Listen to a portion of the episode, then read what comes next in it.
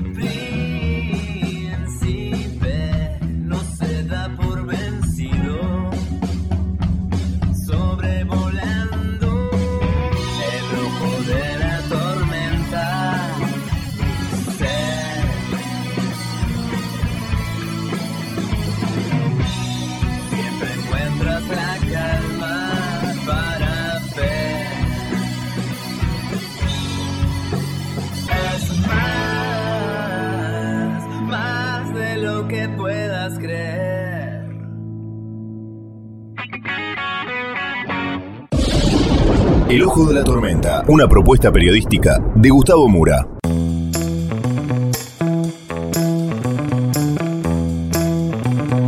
Bienvenidos al Ojo de la Tormenta. El tema del día, la grieta del Mercosur. Vamos entonces con los temas del día de hoy en este breve sumario.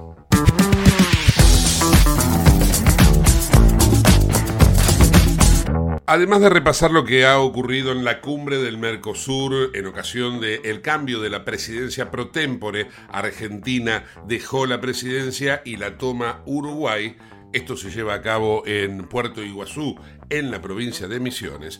Vamos a tener declaraciones políticas de la Argentina de hoy, cada vez más al rojo vivo. Vamos a repasar conceptos de la historia que se repiten con el profesor Adrián Piñatelli.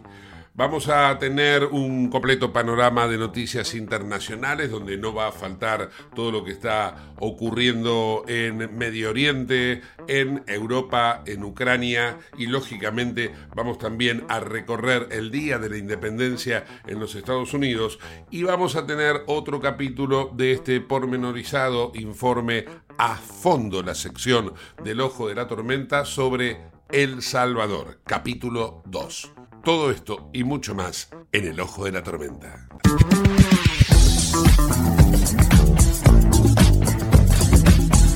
Auspicia este programa Autopiezas Pana. Más de 30.000 productos en stock y más de 30 años brindando seguridad para tu vehículo. No te olvides de visitarlos en la web pana.com.ar o llamarlos al 42504220. Autopiezas Pana, tu socio estratégico. Dirección Avenida La Plata 1933, Quilmes Oeste. Venezuela vuelve a ser la piedra de la discordia en Latinoamérica.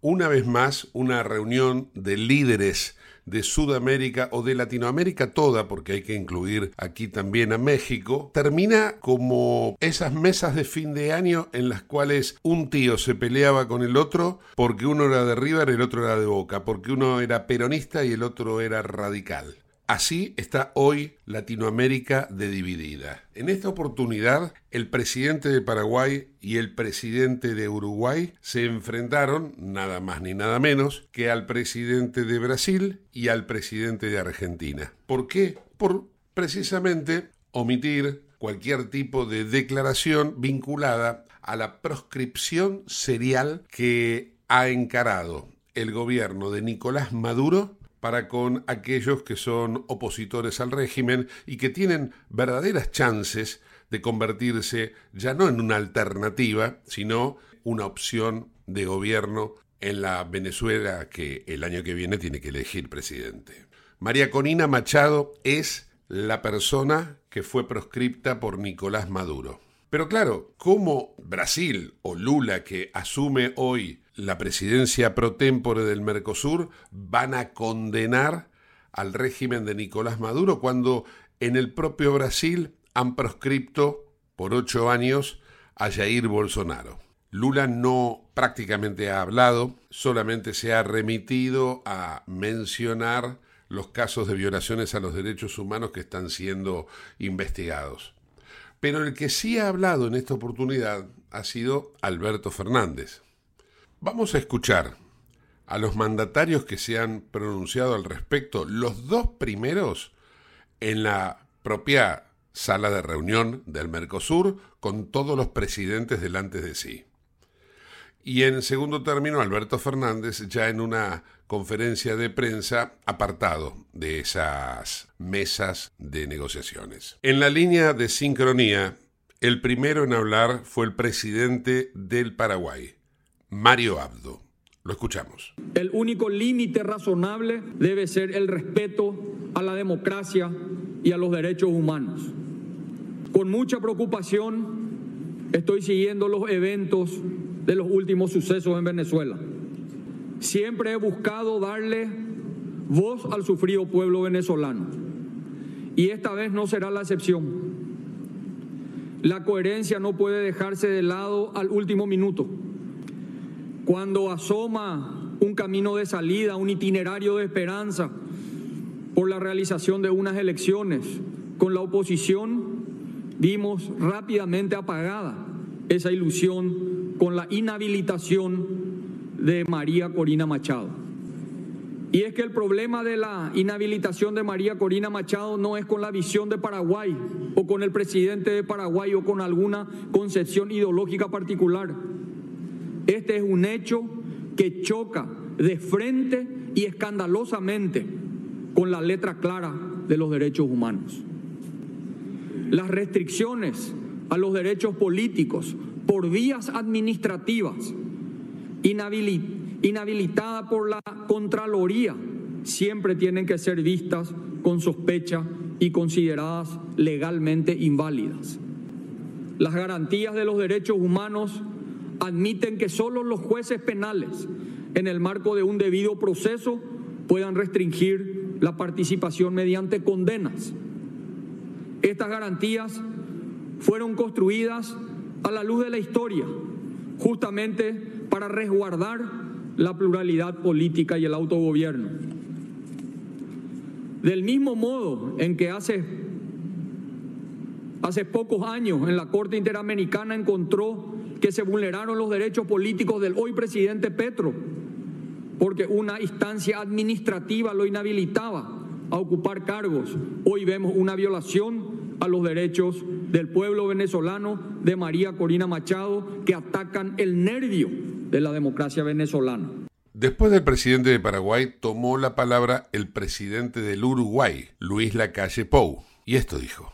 Quiero terminar con dos temas y estribo en lo que decía el presidente Abdo que Felicito haya hablado.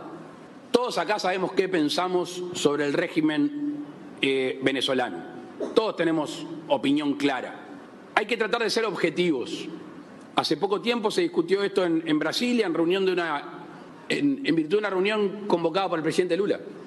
Eh, está claro de que Venezuela no va a salir a una democracia sana si cuando hay un viso de posibilidad de una elección eh, una candidata como es María Corina Machado, que tiene un enorme potencial, eh, se la descalifica por motivos políticos y no jurídicos. Y alguno dirá, ¿qué tiene que ver esto con el Mercosur? Bueno, tiene que ver porque los distintos bloques, las distintas asociaciones en el mundo han alzado su voz y creo que flaco favor le haríamos a la democracia venezolana y al pueblo venezolano si no alzamos nuestra voz como hizo el presidente Abdo, que suscribo, apoyo y en este tono, como es el que siempre tenemos, creo que el Mercosur tiene que dar una señal clara para que el pueblo venezolano pueda eh, encaminarse a una democracia plena que claramente hoy no la tiene. De haberse tratado de una reunión más ampliada en la que, por ejemplo, se incluyese a Chile, es probable que hasta el propio presidente trasandino, Gabriel Boric, se sumase a las críticas contra Nicolás Maduro. Pero Boric ya se había explayado en la última reunión de presidentes en ocasión de la UNASUR en Brasilia. Después de haber terminado la reunión plenaria en conferencia de prensa junto al canciller Cafiero, el presidente Alberto Fernández respondió la pregunta de un periodista argentino y no tuvo mucha paciencia a la hora de querer defender su posición. Escuchemos. Yo no voy a abrir juicio en ese sentido. Lo que voy a decir es que nosotros siempre hemos promovido el diálogo entre los venezolanos como búsqueda de una solución que definitivamente hace falta en Venezuela. O sea, la cantidad de exiliados, la cantidad de gente emigrada de Venezuela da cuenta de que allí hay un problema. Y lo que nosotros necesitamos es que el diálogo se recupere entre los venezolanos, la democracia sea plena y la institucionalidad se mantenga. En esos términos, nosotros hemos conocido el caso del que habla este, por medios periodísticos, no tenemos detalles eh, puntuales, pero sí hemos llevado o vamos a plantear este problema en la mesa de negociación de la que somos parte con Colombia y México, que es donde llevamos nuestro debate y donde las dos partes que en Venezuela pretenden arribar a una salida democrática con elecciones limpias y transparentes, opinan y, acuerdan. Eh, soy de los que creo, soy de los que es lo que estamos haciendo. Por eso presentando presentando el problema que, vuelvo a repetir, conocemos periodísticamente y lamentablemente también muchas veces dudamos de imparcialidad periodística y queremos ver exactamente la dimensión del problema. No, no, no, me repreguntes nada porque no voy a contestar ninguna repregunta. No te preocupes, no te preocupes. Déjame terminar, déjame terminar. Uruguay no es parte de esa mesa de negociación. Y Uruguay no es parte... Eh, perdón, perdón, perdón. Yo pido que me deje contestar alguna vez. Y, por lo tanto lo que nosotros creemos es que esa discusión hay que llevarla a ese lugar de debate, a esa mesa de negociación. Y es lo que vamos a hacer, es lo que vamos a hacer. Nos interesa que el proceso democrático en, en Venezuela se afiance, necesitamos que no quepan dudas sobre la transparencia electoral, necesitamos que el sistema institucional funcione bien, necesitamos que no haya proscripciones arbitrarias, necesitamos que haya un consejo electoral que a todos deje tranquilos. Para eso venimos trabajando todo este tiempo, silenciosamente, sin hablar con los medios, hablando con las partes involucradas y obteniendo resultados que a nuestro juicio son ponderables. Desde el día en que votamos el informe Bachelet en Naciones Unidas, nos involucramos con el problema Venezuela, nos involucramos con las denuncias que había por entonces en mucho más número sobre violaciones, violaciones a los derechos humanos o presuntas violaciones a los derechos humanos, nos involucramos en el proceso electoral y, hasta aquí el proceso electoral se venía desarrollando sin mayores ruidos, sin ningún ruido, y ahora apareció este problema y por lo tanto vamos a ir al mismo lugar donde venimos trabajando para ver cómo lo resolvemos. El Mercosur, al igual que la UNASUR, es decir, Latinoamérica toda, está atravesado por la grieta. La misma grieta que se vive en la Argentina se vive en Latinoamérica. Comunícate con nosotros al 11 59 65 2020, el WhatsApp de Late.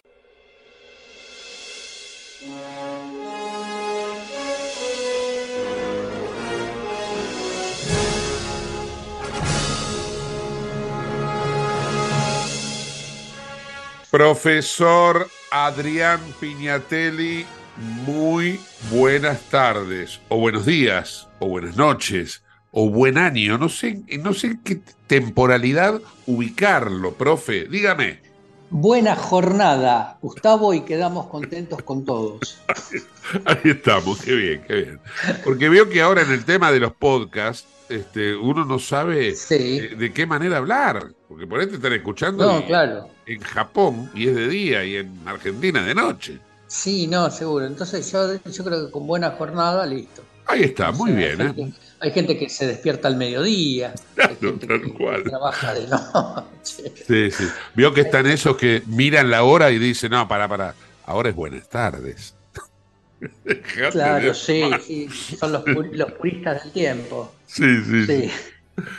Bueno, profe, ¿a qué, a, qué era nos vamos a trasladar hoy? Y hoy nos vamos a, trasladar a 49 años atrás, cuando un día como hoy, eh, Ricardo Balbín despedía los restos de Perón. Y, se me ocurrió traer esto a colación, eh, porque todo está linkeado con la realidad y, y cómo es la convivencia o la anticonvivencia política que estamos, eh, que estamos viendo, no importa de qué partido político hablemos. Pero eh, vos, fija, vos fíjate algo. Perón en, el, en 1943 eh, empieza a tener poder en el gobierno de facto surgido del golpe de, de ese año, ¿no?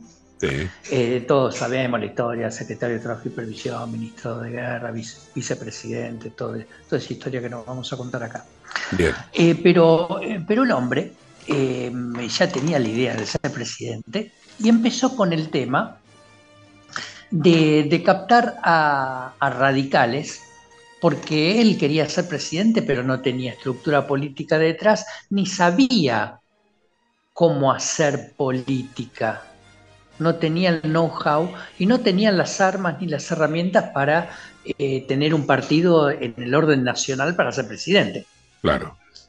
Entonces empezó a, captar a radicales. Y una de las personas que primero llamó para hablar fue a Ricardo Balbín. Fue en septiembre de 1943. Se encontraron en una confitería em, es decir, Balbín eh, lo hizo tiempo en una confitería, la que estaba en Callao y Córdoba, y de ahí fue a verlo a la oficina que eh, que Perón tenía eh, en el edificio de Viamonte y Callao, donde en la década del 70 funcionó el batallón de inteligencia 601. Eh, fue a verlo ahí y a Balbín no le convenció la propuesta de Perón. Balbín en el 46 asume como diputado nacional y, si vos lees los diarios de sesiones de, esos años, son virulentos, terribles, eh, de una oposición de un, de un lado y del otro bárbara. En, diputados el, peronismo tenía mayoría. Eran 109 diputados contra 44 radicales. O sea que podían, podían hacer y deshacer a su antojo. Em, a, lo que voy, em, empezó, una oposición virulentísima que, eh, el mismo oficialismo acallaba con, eh, con persecuciones, acallaba con el cercenamiento de la prensa y también acallaba con los pedidos de desafueros de diputados. Y como tenían mayoría, los pedidos de desafuero eh, salían como, como pan caliente. Así se fueron desaforando varios diputados y también le tocó el caso a Balbín en septiembre de 1949. Él, fue desaforado eh, por, eh, por, desacato hacia la figura presidencial y hacia la figura de la primera dama. Eh, en, la lectura, en, el expediente judicial que hay sobre eso, en Balbín en actos políticos insultaba la figura de Eva Perón, este, decía cualquier cosa de, Juan Perón, es decir, se vivían, se vivían momentos terribles. Entonces Perón, eh, Balbín es desaforado y tiene que escapar porque ya lo perseguía la justicia para meterlo preso por la causa de Zacato, que se sustanciaba en un juzgado civil. Eh, eh, Balbín termina preso un año en la cárcel de Olmos en el, en el quinto piso este, en un pabellón que estaba donde se alojaban los presos más peligrosos. Se hicieron todo a propósito. A, lo que voy es, toda esta persecución y todo, ¿cómo llegó? ¿Cómo se llegó a que cuando Perón murió el primero de julio de 1974, Balbín haya sido elegido por el mismo peronismo para que despidiese los restos? Eh, cuando fue el golpe de, Ilia, eh, Balvin dijo, basta de antiperonismo. Sin el peronismo este país no va a llegar a ningún lado, donde tenemos que poner de acuerdo. Ahí empezaron los contactos ultra secretos entre Balvin y Perón porque nadie se podía enterar de, estos contactos. Eh, después vendría la dictadura de Onganía, la dictadura de Lanuse, vendría eh, eh, ese descalabro que fue el gobierno de Cámpora, Solano Lima, hasta que, bueno, hasta el regreso de Perón, donde Balbín y Perón, la verdad que, como dicen los chicos ahora, pegaron onda, porque los dos entendían que tenían que dejarse de pelear para sacar el país adelante, algo tan sencillo como eso. Por eso, en, ese, ese 5 eh, de julio, de 1974 en el Salón de los Pasos Perdidos, donde se estaba velando a Perón, eh, Balbín dijo algo así como que eh, Perón, con su presencia, puso el sello esta ambición nacional del encuentro definitivo en una conciencia nueva que nos pusiera a todos en la tarea desinteresada de servir la causa común de los argentinos. Vengo en nombre de mis viejas luchas, que por haber sido claras, sinceras y evidentes, permitieron estos últimos tiempos la comprensión final y por haber sido leal en la causa de la vieja lucha, fui recibido con confianza en la escena oficial que presidía el presidente muerto, porque eh, Balbín era llamado a reuniones y con Perón, y Perón, Balbín siempre veía que Perón tomaba nota de lo que Balbín decía. Y cuando Perón hablaba con los medios o en declaraciones públicas, repetía lo que, lo que Balbín decía, sin decir, porque sin decir esto me lo dijo Balbín. Ponía en su boca palabras que eran de Balbín, ideas que eran de Balbín. Y en un momento dice, frente a los grandes muertos tenemos que olvidar todo lo que fue el error Destacó la figura de Hipólito Yrigoyen Balbín en ese momento, porque Yrigoyen había muerto el 3 de julio de 1933. Y termina con la famosa frase que todo el mundo recuerda, que este viejo adversario despide a un amigo. Eh, y dirigiéndose a la viuda, a Isabel Perón, dice, los partidos políticos argentinos estarán a su lado en nombre de su esposo muerto para servir a la permanencia de las instituciones argentinas que usted simboliza en esta hora. Fue un, fue un discurso que no preparó, que, que, que Trócoli, Pugliese, que su, círculo más cercano quiso que escribiera antes, él no quiso escribir porque le decía que no sabía leer discursos, que no estaba acostumbrado a leer discursos, no sabía lo que iba a decir cuando llegó al Congreso, eh, eh, se enteró que era uno de los primeros oradores, no sabía qué hacer con las manos. Si vos ves eh, la filmación, Gustavo, de, ese discurso, Balvin está parado frente al micrófono con las dos manos pegados al pantalón, eh, como en posición de firmes. Claro. Este, con un traje oscuro. Evidentemente estaba nervioso. Estaba nervioso, sí, estaba, estaba nervioso. Eh, estaba nervioso, eh, no tenía bien arreglado la corbata, qué sé yo, tenía algunas cosas. Este, él, comprendió la, trascendencia de la hora, de lo que estaba viviendo y de lo que se venía, ¿no? Claro, claro, claro. Ahora, vos haces referencia a, las peleas, ¿no? Vos sabés que ayer hablábamos precisamente con Waldo Wolf. Eh, sí acerca de las peleas que se dan, bueno, él hablaba de su espacio, ¿no? O mejor dicho, nos remitíamos al, espacio de Juntos por el Cambio. Pero es increíble de qué manera ahora se pelean. Ya no se pelean más entre partidos, sino que se pelean entre pares, entre propios, por esa aspiración al poder.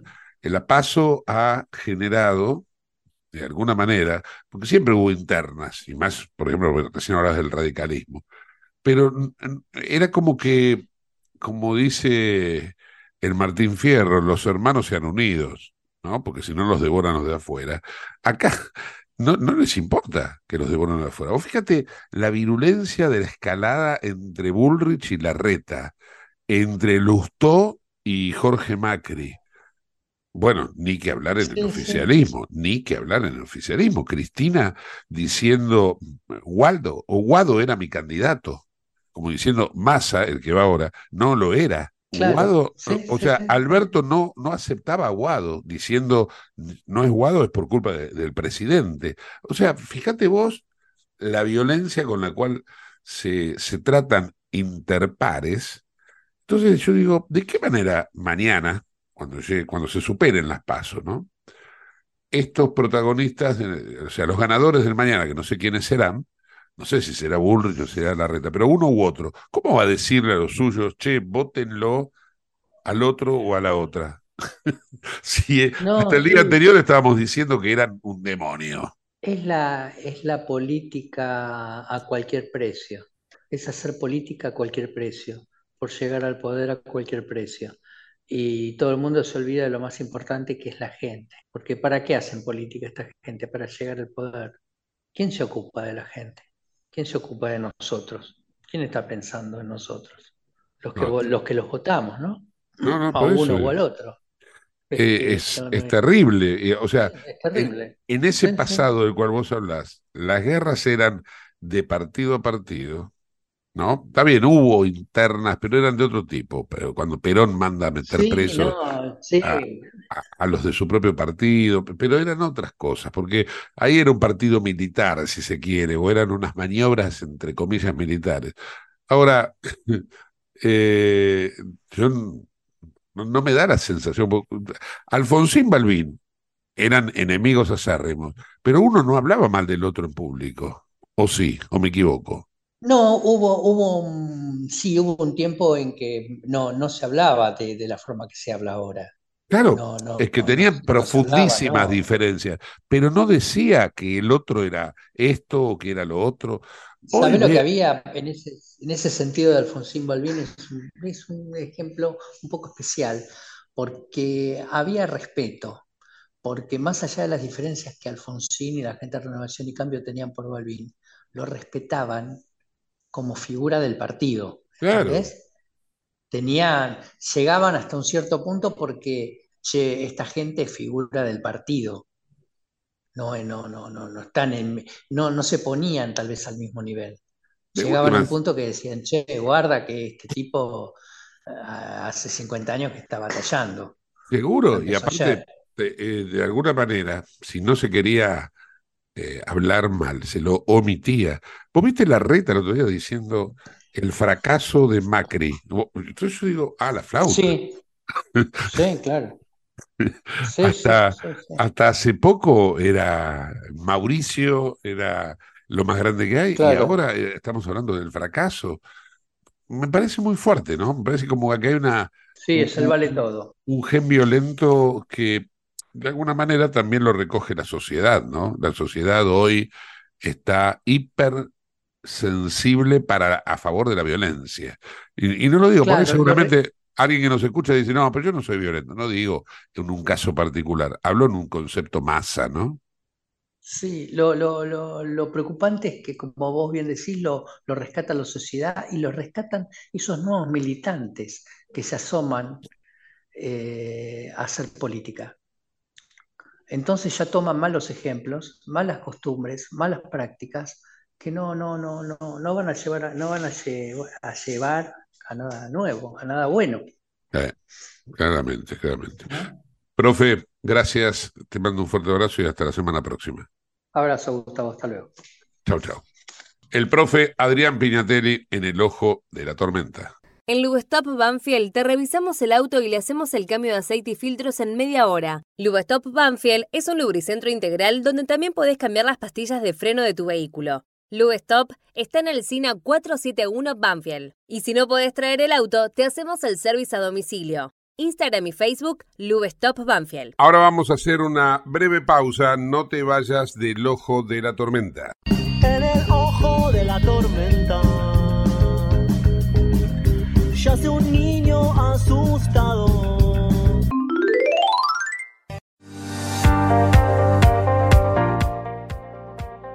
Urgente. La Subsecretaría de Atención Primaria y Salud de Merlo informa, todo paciente adulto con síntomas o sospecha de dengue debe concurrir a la guardia del Hospital Eva Perón, ingresar por la calle Pasteur, acercarse al mostrador, anunciarse y de ahí se lo derivará al consultorio correspondiente. Los síntomas del dengue son fiebre acompañada de dolor detrás de los ojos, de cabeza, muscular y de articulaciones náuseas y vómitos, malestar intenso general, aparición de manchas en la piel, picazón y o sangrado de nariz y encías. Entre todos podemos combatir al dengue. Gobierno del Pueblo de Merlo, Intendencia Menéndez.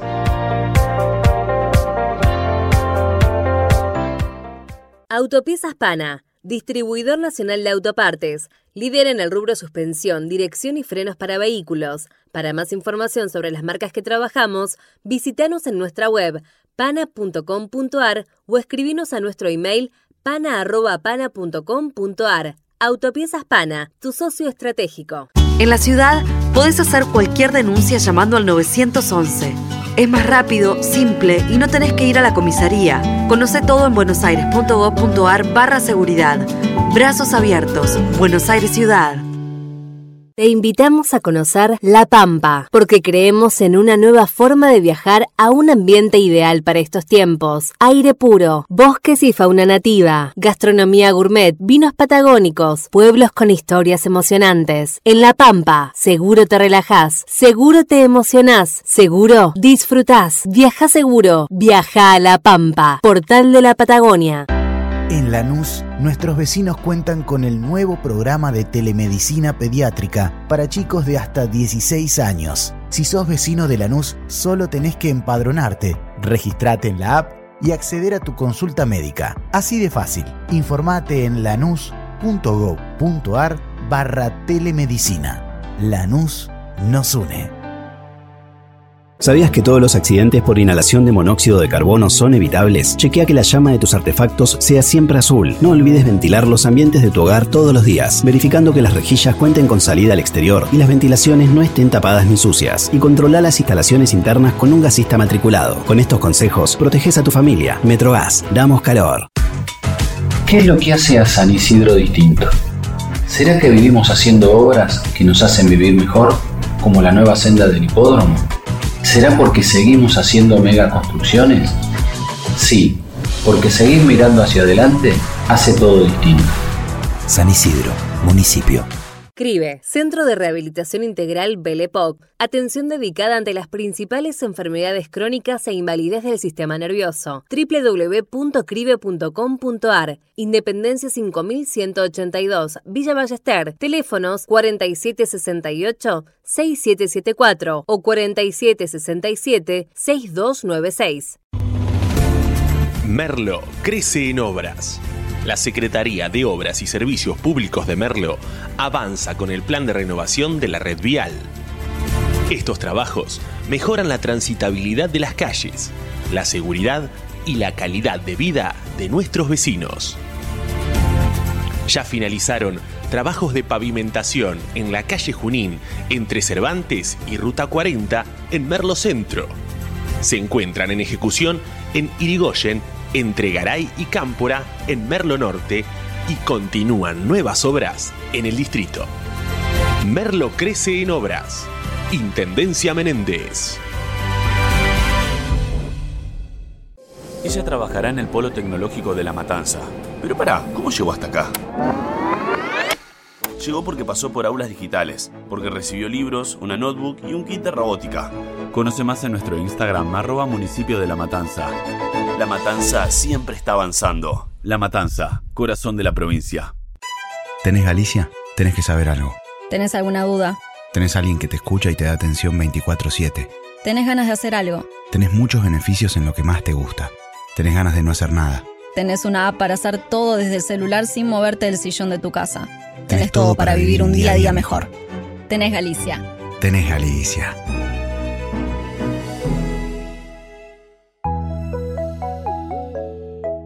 No te extrañes si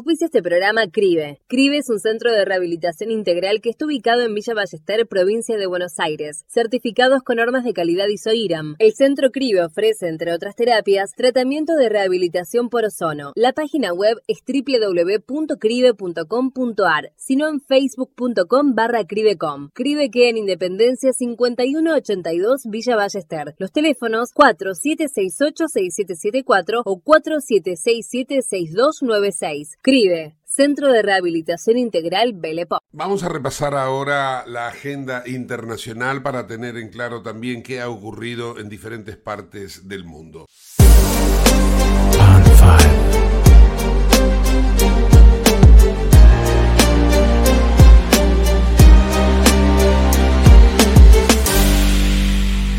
Se llevó a cabo la cumbre de la Organización de Cooperación de Shanghái, en donde Putin le agradeció a India y a China su apoyo ante la rebelión de Wagner. También Putin aprovechó la oportunidad para decir que sus vínculos con los miembros de esta cumbre son cada vez más fuertes. Estamos hablando de países como China, Bielorrusia, la India, Irán, Pakistán, Kazajistán, Kirguistán, Taikistán y Uzbekistán. El jefe del Kremlin reiteró que contra Rusia se libra una guerra híbrida, pero aseguró que su país hace frente con éxito a las presiones del exterior. Europa también ratificó autoridades y en este sentido fue renovado el mandato de Ursula von der Leyen, la presidenta de la Comisión Europea.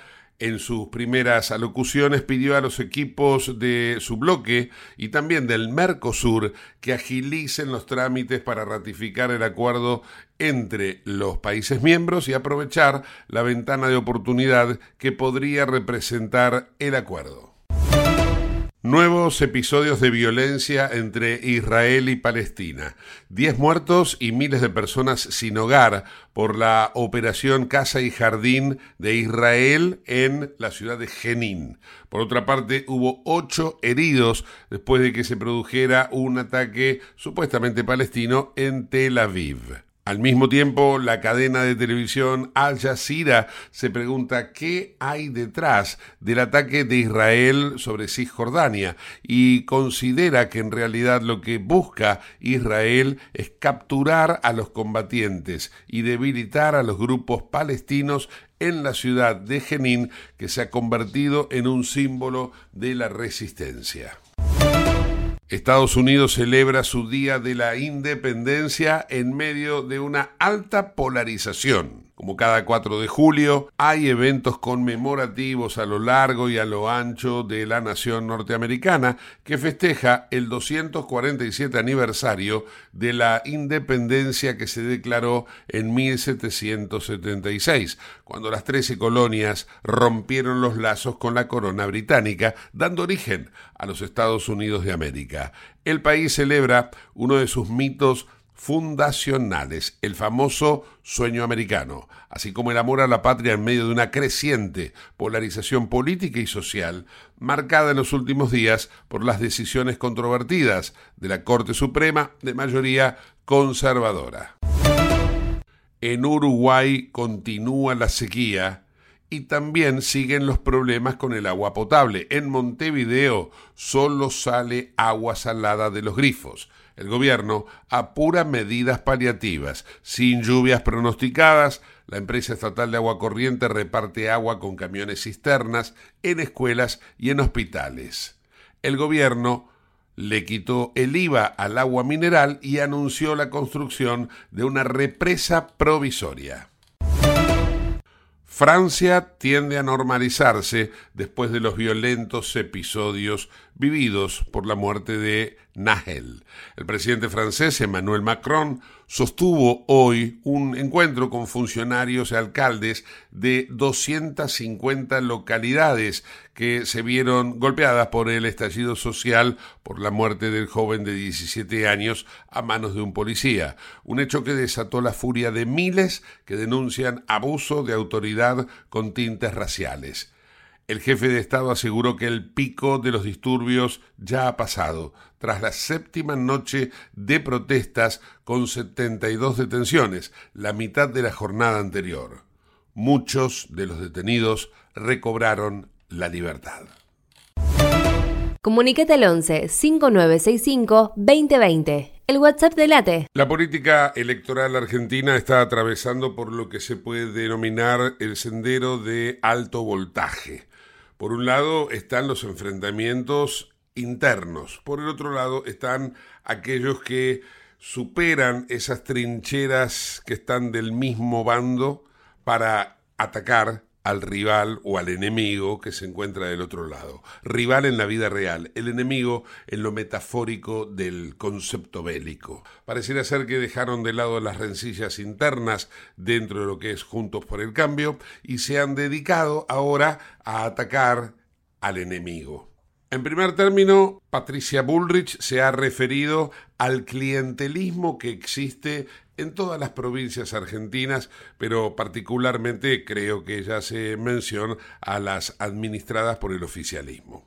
Imagínate que en 13 provincias domina el, el, Estado a partir del látigo, a los empleados públicos no los dejan eh, ir a votar en, con libertad, les controlan su voto, los, los tienen bajo un sometimiento total. Entonces, eh, una parte de la población sometida con planes sociales, otra parte de la población desesperada porque ha perdido su condición de país de clase media, de país culto, de país eh, faro de la cultura eh, no solamente latinoamericana, sino iberoamericana. Horacio Rodríguez Larreta fue mucho más preciso en el objetivo al cual atacar y se dirigió directamente a quien podría ser su adversario político en una presidencial, si es que supera la interna, en este caso sería Sergio Massa. Escuchemos.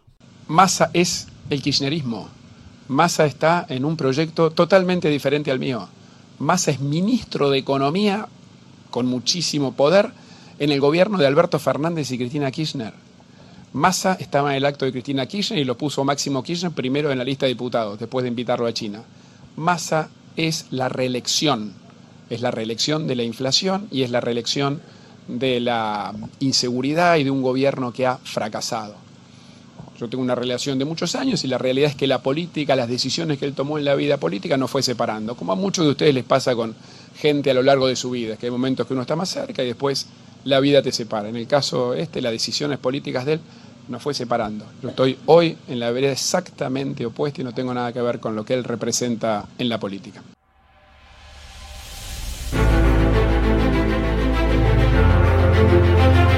El ojo de la tormenta a fondo. Hoy continuamos con El Salvador. Dialogando con Diego Serna, el periodista que desde San Salvador nos cuenta la realidad del fenómeno Bukele, le preguntamos en dónde se encuentran ahora todos los pandilleros, todos los integrantes de las maras que fueron detenidos por la autoridad ahora de El Salvador. Bueno, eh, se estima que en El Salvador había alrededor de 70 mil pandilleros. Eh, sin embargo, yo personalmente creo que esa cifra es quizás un poquito mayor, ya sea unos 80 mil o 90 mil, podría ser. Muy bien, cuando inició la ofensiva del régimen de excepción, en el régimen de excepción se dieron operativos donde a diario se, presentaban cientos de capturas, cientos de, personas aprendidas con los tatuajes eh, que evidencian que son miembros de las pandillas. Entonces, una parte fue capturada y otra parte huyó del país a Guatemala, a Honduras, a México. Son los, son los destinos que, estos pandilleros eh, marcaron para escapar de lo que se venía en el país. Así que para responder tu pregunta, una parte está en las cárceles salvadoreñas y otra parte obviamente salió huyendo del país para evitar ser capturados, porque identificar a un miembro de las pandillas es súper fácil, debido a que todos se marcaban como una especie de trofeo luego de asesinar a un contrario, eh, por ciertos años ya de dirigir la pandilla, por ser un miembro que, que comenzaba, aunque sea, era como identificarte. Esto. Teniendo en cuenta esto que acabas de contar, Diego, eh, ¿vos tenés alguna experiencia de gente cercana a, a, tu vida que haya sido víctima de la violencia, la extorsión, los crímenes de los pandilleros? Ok, yo eh, sí, desgraciadamente, como joven, debido a que yo tengo actualmente 24 años, sin embargo, de, de, de hacer prensa tengo casi los 10 años y de vivir en, en las comunidades de El Salvador toda mi vida. Ahora vivo en la capital, pero tengo de vivir en la capital quizá dos años. Pero en mi natal Chalchuapa, sí, eh, a un amigo mío lo asesinaron las pandillas eh, debido a que él se negaba a, relacionarse con ellos. Eh, un día llego a la casa de mis amigos y, y encontramos la cinta María, lo encontramos, lo vemos a él, alguna una escena que no se lo desea a nadie, que no te puedes imaginar, donde él tiene el plomo en su espalda, 15 disparos. Eh, es algo que te muestra contundentemente que estos tipos no se andaban con juegos. Y bueno, a nivel periodístico, por supuesto, he cubierto quíntuples homicidios, triples homicidios, dobles homicidios, y en la mayoría de casos, la guerra contra las pandillas era el común denominador, de, el detonador de estas muertes. Las extorsiones, por supuesto, eh, estaban a la orden del día. Eh, podías ver esa actividad de los pandilleros en las unidades de transporte, abordando los pandilleros a los camiones repartidores de productos, que eran los que visitaban las comunidades a, repartir todos los productos, ¿verdad? Ellos los abordaban y tenían que pagar una cierta cuota. Era la ley prácticamente. Eh, de eso no hay duda. Creo que las estadísticas hablan por sí mismas. 2015 registró 6.000 asesinatos. Fue, es algo que nos posicionaba como el país más violento del mundo. Y bueno, a nivel personal te puedo dar fe, es muy doloroso haber perdido familiares, haber perdido personas por uh -huh. la actividad de estos grupos pandilleriles. Y después de describir todo lo que acabas de decir, ¿qué sentís cuando desde el exterior eh, presidentes como Andrés Manuel López Obrador de México o Gustavo Petro de Colombia eh, dicen que en El Salvador se están eh, cometiendo violaciones a los derechos humanos? ¿Qué pasa por la cabeza de un habitante de El Salvador? Bueno, lo que ocurre es que estas personas, primero, no han vivido en, carne propia lo que era El Salvador. Prácticamente el 80% del territorio estaba dominado por estas pandillas. Eh, eran tres pandillas principales y muchas otras más pequeñas. Entonces, primero, no lo han vivido. No tienen idea de lo que era ese calvario. Eh, segundo, yo pienso de que ellos tienen un papel definido en la agenda global y su papel es de acuerpar, por decirle así, acuerpar lo que ciertos organismos dicen, eh, porque están, eh, están aliados a ellos. Por decirle algo, hay ciertas organizaciones pro derechos humanos que se, se, dedican a condenar lo que está ocurriendo acá. tenemos a Human Rights Watch, aquí en El Salvador hay una que tiene procedencia internacional que es Cristosal, son organizaciones que son muy enérgicas en, en proteger los derechos eh, humanos, entre comillas, porque como salvadoreños podemos ver la hipocresía que ellas tienen. ¿Por qué? Porque mientras aquí ocurrían 6.000 asesinatos en un año, jamás vimos un pronunciamiento de ellos. De hecho, yo no conocía a un par de ellas que ahora han salido a defender los derechos humanos y que aquí es una dictadura y que se está arremetiendo contra la, las libertades civiles.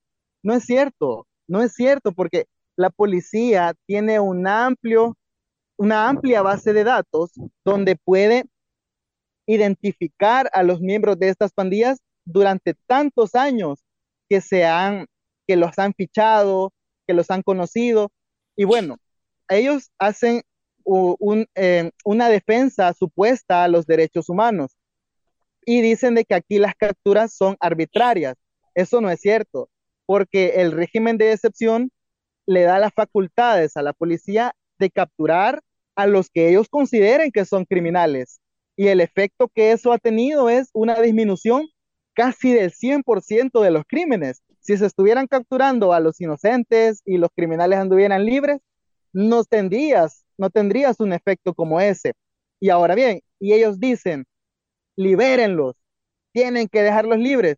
Discúlpeme, pero en todo Estado de Derecho, el órgano judicial es la única instancia que puede valorar pruebas de cargo, pruebas de descargo y por ende emitir un veredicto sobre una persona en específico. Yo no puedo decir, él es, él es eh, eh, inocente.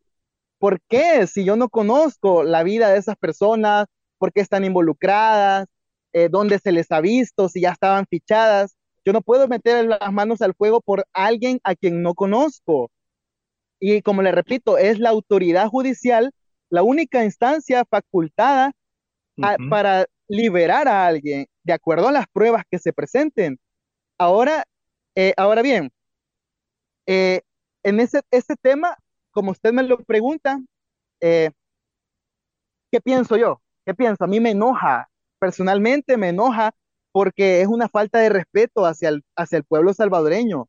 Nosotros, cuando inició la ofensiva del régimen de excepción, pudimos ver a esos cientos de criminales que vivían en nuestras colonias, en nuestras comunidades, y los pudimos ver por fin con los grilletes puestos, por fin directo al calabozo que se merecen, por matar, por extorsionar. Entonces, cuando a mí alguien me dice que son inocentes, a mí me enoja, me da risa, porque eso es falso, no entienden. ¿Por qué puedo decir yo que alguien sí es criminal? Por sus tatuajes. Aquí es, e incluso me daba risa cierto entrevistador que una vez le preguntaba a uno de nuestros diputados, pero ¿no crees que alguien podía- puede tatuarse MS porque, porque eh, es- de repente es un actor y le gusta y le gustó la vida de las pandillas? Esa es la, la aseveración más ignorante que yo he escuchado en mi vida, porque MS es sinónimo o de muerte o de pertenencia a una pandilla, sin más, fácil. Y ahora le voy a decir otra cosa. A la fecha, de acuerdo a las autoridades, se han liberado más de 3.000 personas, alrededor de 3.000 personas, que luego de su proceso judicial pertinente han demostrado su inocencia, su desvinculación a estos grupos y han sido liberados, han sido puestos en libertad. ¿Qué ocurre? Que entonces tenés 67 mil que han pasado a una segunda instancia por las pruebas, por la vinculación directa, y tenés 3 mil que han sido liberados. Y eso completa la cifra de 70 mil que a la fecha son los que se han capturado. Entonces tenés a unos organismos abogando por supuestos inocentes que ellos no pueden conocerlo de esa forma, pero tenés la realidad donde 67 mil capturados de 70 mil han pasado a la segunda instancia, que es la, la etapa de instrucción, se le conoce judicialmente acá, que es cuando se da un periodo de tiempo para que la fiscalía refuerce sus argumentos de, de acusación o sus abogados defensores, o en este caso el Estado, eh, presente lo- las pruebas de descargo, ¿verdad?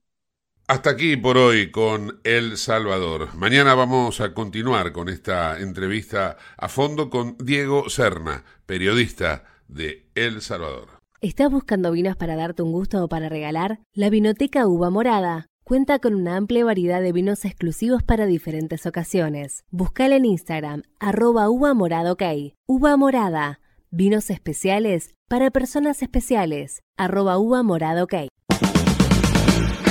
IRSA busca fidelizar a sus inversores con beneficios en sus shoppings. Va a obsequiar dos entradas al cine por mes y estacionamiento gratis por cuatro horas a sus 50.000 bonistas y accionistas y lo hará a través de su aplicación APA con doble P. Se trata de una iniciativa para el mercado local que busca fidelizar y generar una comunicación más fluida entre la empresa y sus bonistas y accionistas. Así podrán de una serie de beneficios en los centros comerciales de la compañía. El programa alcanza a unos 50.000 inversores locales. Para acceder se deberá descargar la aplicación APPA, la cual mediante validación con DNI reconocerá automáticamente a los tenedores. Los primeros beneficios otorgados son 20% de crédito extra con la compra de APA Gift hasta un máximo de 50 mil pesos. Cuatro horas de estacionamiento bonificado de lunes a viernes de 10 a 22 horas en los centros comerciales Patio Bullrich, Alcorta Shopping, Dot Baile Shopping, Alto Palermo, Abasto Shopping y Distrito Arcos. Dos entradas para cines Cinemark Hoyts sin cargo por mes, válidas para canjear por cualquier película en cartelera de las salas de Alto Avellaneda, Dot Baile Shopping, Alto Palermo, Abasto Shopping, Alto Noa, Soleil, Premium Outlet, La Ribera Shopping y Alto Comahue Shopping. Te invitamos a conocer La Pampa, porque creemos en una nueva forma de viajar a un ambiente ideal para estos tiempos. Aire puro, bosques y fauna nativa, gastronomía gourmet, vinos patagónicos, pueblos con historias emocionantes. En La Pampa, seguro te relajás, seguro te emocionás, seguro disfrutás. Viaja seguro, viaja a La Pampa, portal de la Patagonia. Hoy nos vamos a ir de programa con un homenaje a lo que fueron las víctimas del incendio en el casino de Montreux, en Suiza, en el Festival de Jazz de 1971. La canción es la simbólica Smoke on the Water. ¿Por qué? Porque eh, el humo sobre el agua que vieron sobre lo que era el, el lago Lehman desde la habitación del hotel los integrantes de Deep Purple inspiró al bajista Roger Glover a, de alguna manera, hacer que esta canción sea un homenaje para siempre. Ahí va.